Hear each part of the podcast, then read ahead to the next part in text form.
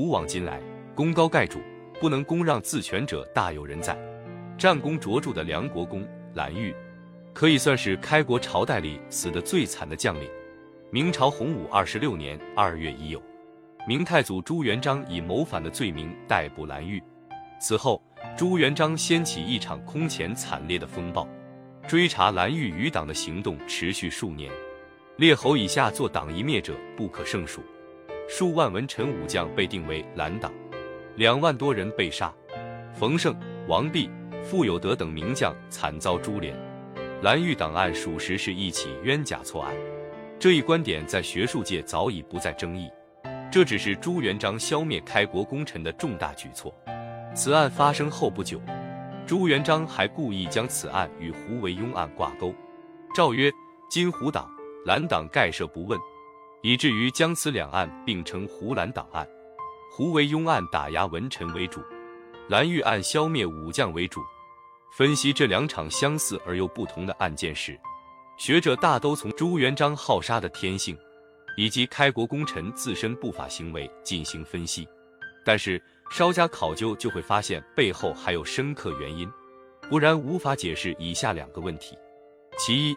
为什么在建立明朝后二十余年的时间里，朱元璋都对开国功臣持优待的政策？其二，为什么同一派系的开国将领却有着不同的命运？要解释这两个问题，就要由表及里、由浅入深对蓝玉案进行剖析。朱元璋好杀的天性，仅有以下两个例子就可见一斑。朱元璋刚刚攻克婺州，下令全军禁酒，胡大海的儿子第一次违反了禁酒令。朱元璋十分愤怒，想要将他按军法处置。当时胡大海正在攻打越地，众将领都以安抚胡大海为由，请求朱元璋暂且饶过他这一次。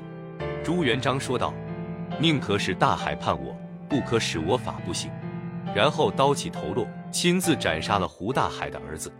当初朱元璋下令严查私自贩卖茶叶，然而欧阳伦纵使家奴拉十几辆马车贩卖茶叶。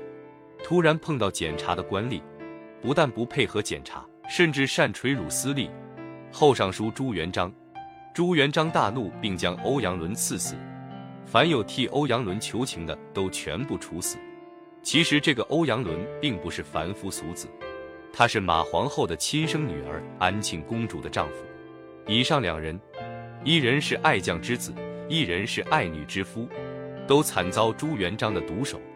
可见其行杀之心。基于以上两例，不少人认为蓝玉被杀是因为朱元璋是个好杀之徒。但是朱元璋也有感恩图报的一面。当初朱元璋还没有显达的时候，行走至一人烟稀少的村落，此时饥肠辘辘，粮草已绝，正在犹豫徘徊间，他看见一棵果实透红的柿子树，然后摘了几个吃下。而后攻打太平的时候，又路过此处，解下自己的战袍系在柿树上，曰：“封尔为凌霜侯。”另外还有记载刘季祖与汪氏老母的故事，他们曾救济过朱元璋。建国后，他不但追封已故老人，还惠及子孙。由此可见，朱元璋也是个有恩必报的人。如果认为朱元璋仅仅是因为自己的杀戮之心，而致蓝玉九族一万五千人命丧黄泉，恐怕是难以自圆其说。朱元璋仅凭一个乞讨的破碗，成为一国之君；蓝玉亦然。从社会最底层通过战争成为贵族，免不了一些骄横跋扈的行径，而且又是武将，少了几分儒士的温文尔雅。小到平时的言语礼节，大到贪污淫逸，都是难以避免的。蓝玉的罪状大致可列举如下：强占民田，驱赶官吏。顶多算个欺压百姓、以权谋私，在封建王朝也算不得谋反的死罪。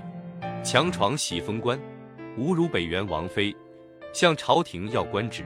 以上罪名虽然不小，但和蓝玉一生在战场上立下的赫赫战功相比，足以功过相抵吧。最终蓝玉被杀的罪名竟然是谋反，这不是子虚乌有的罪名吗？虽说蓝玉是个一根筋的莽夫。以上哪一条都与谋反沾不上边，即使是有心谋反，更应该是处处如履薄冰。蓝玉非但不小心谨慎，反而时不时都要小打小闹一番。基于以上分析，若是简单的认为，因为蓝玉的不法行为而招致杀身之祸的话，也就太肤浅片面了。朱元璋杀害蓝玉背后更深层的原因是什么呢？这要从开国武将开始被杀说起了。洪武二十五年四月丙子，朱元璋的长子一文太子朱标去世，明朝历史发展的方向由此发生了重大的转折。在此之前，武将被处死还要追溯到洪武十三年，那时候朱亮祖由于犯法而被处死。此后的十二年，除胡惟庸案牵连者，开国武将都被优待处理，即使有点小过失，朱元璋也是睁一只眼闭一只眼，没有一名开国武将被处死。朱元璋有十六个公主，其中的一半都与开国武将联姻，这对武将家族来说也是一种优待。就在朱标去世前两年，有大臣提出任用武臣，朱元璋还表示嘉奖。朱标去世短短四个月之后，武将江夏侯周德兴、晋明侯叶生就先后获罪被杀。次年就轮到了蓝玉了。此后的三年里，开国武将家族的生死浩劫一直不断。说到这，似乎有点眉目了。太子朱标去世之前。朱元璋有意无意地扶植开国武将家族。太子朱标去世之后，朱元璋就对开国武将家族大开杀戒。两相对比，不难看出，蓝玉案甚至说武将惨杀案和朱标去世在很大程度上有较大关联。简单的说，朱标死后，朱元璋感到皇权受到了威胁，看到那些昔日的功臣都是可能的危险人物，那为什么要拿蓝玉开刀呢？这要从他特殊的身份说起。首先，蓝玉的亲姐姐是开国大将常遇春妻子。常遇春何许人也？他是与徐达并称明朝开国两员大将之一，一家人中有两个都是掌管重兵的将领。其次，蓝玉的外甥女是太子朱标的嫡妻。若是朱标继承大统，那蓝玉就是国舅爷。最后，蓝玉的亲女儿还是朱元璋第十一个儿子朱春的妻子。这三重身份中，任何一条都是个皇亲国戚。除了身份特殊，还有就是蓝玉军功显著。建国以后，蓝玉南征北伐，四处打击反叛势力，平定了川甘、云贵的外族叛乱，向北打到了今天的贝尔湖一带，俘虏北元官吏、士卒和牛马不计其数。俗话说：“枪打出头鸟。”皇亲国戚加上军事功绩，让蓝玉成了一块烫手的山芋。拿蓝玉开刀也有一番以儆效尤的意味，或者更加简单粗暴。朱元璋若是把外姓的武将全部杀了，哪怕死后自己的儿子谋反，那么天下也是朱家的。在以蓝玉为风暴中心的这场浩劫中，各开国将领的命运却也不尽相同，说明朱元璋也有自己的一套标准。第一条标准，首当是对皇室的忠诚之心与亲密度。上文谈到的明朝第一武将徐达就没有落得和蓝玉相同的下场。简胜也闻国朝典故有记载，当初和朱元璋一起起兵的军士都想当皇帝，只有徐达站出来说：“天子岂可更立也？”由此可见，从一开始徐达就对朱元璋忠心耿耿。另外还有许多记载徐达忠心的事件，就连太后都劝朱元璋不要太过于相信徐达，朱元璋却对徐达说。今日卿可免赤足之灾，可见用赤诚之心换到了太祖皇帝的信任，保证了徐达及其家族的安全。第二条标准便是武将是否好文。《明太祖实录》卷五十八有言：“金居贤无事勇力无所失，当与诸生讲求。”说的是朱元璋退朝后曾问各位武将：“你们闲暇之余一般干什么事呢？有没有和儒生接触学习呀？”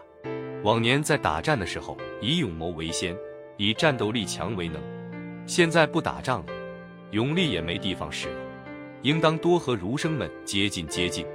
从朱元璋说的这段话可以揣摩出其用意，因为武将难懂忠义之道，没有君权神授的思想，就不会对天子产生敬畏之心，而最终保全性命的武将也都好文。